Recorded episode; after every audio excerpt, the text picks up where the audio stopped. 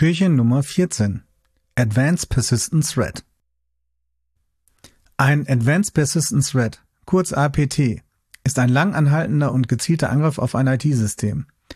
Für APTs bedarf es erfahrene und mit reichlich Ressourcen ausgestattete AngreiferInnen.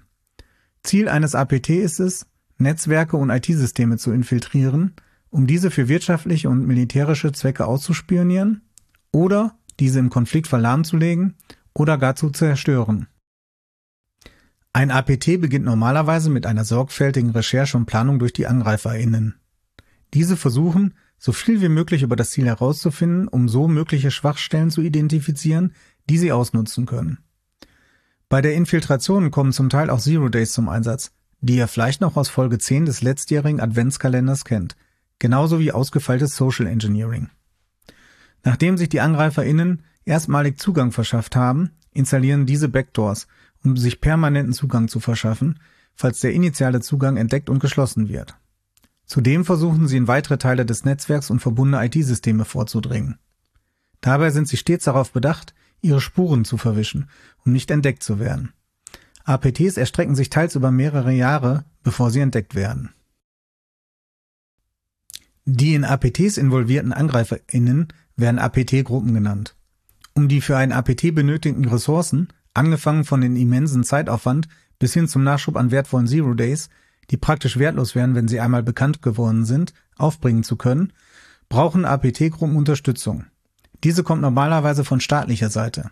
Praktisch alle größeren Geheimdienste der Welt haben eigene APT-Gruppen oder unterstützen zumindest welche. Die Namen von solchen APT-Gruppen habt ihr vielleicht schon mal gehört. APT 28, Fancy Bear, Pornstorm oder Strontium. In diesem Fall sind das vier verschiedene Namen für ein und dieselbe APT-Gruppe. Warum so viele Bezeichnungen, fragt ihr euch? Zu einem, weil die verschiedenen IT-Security-Firmen unterschiedliche Namensschemata haben. Die einen nummerieren einfach durch. Andere nutzen Elemente zur Benamung. Wieder andere nutzen einen Tiernamen für das Herkunftsland der APT-Gruppe.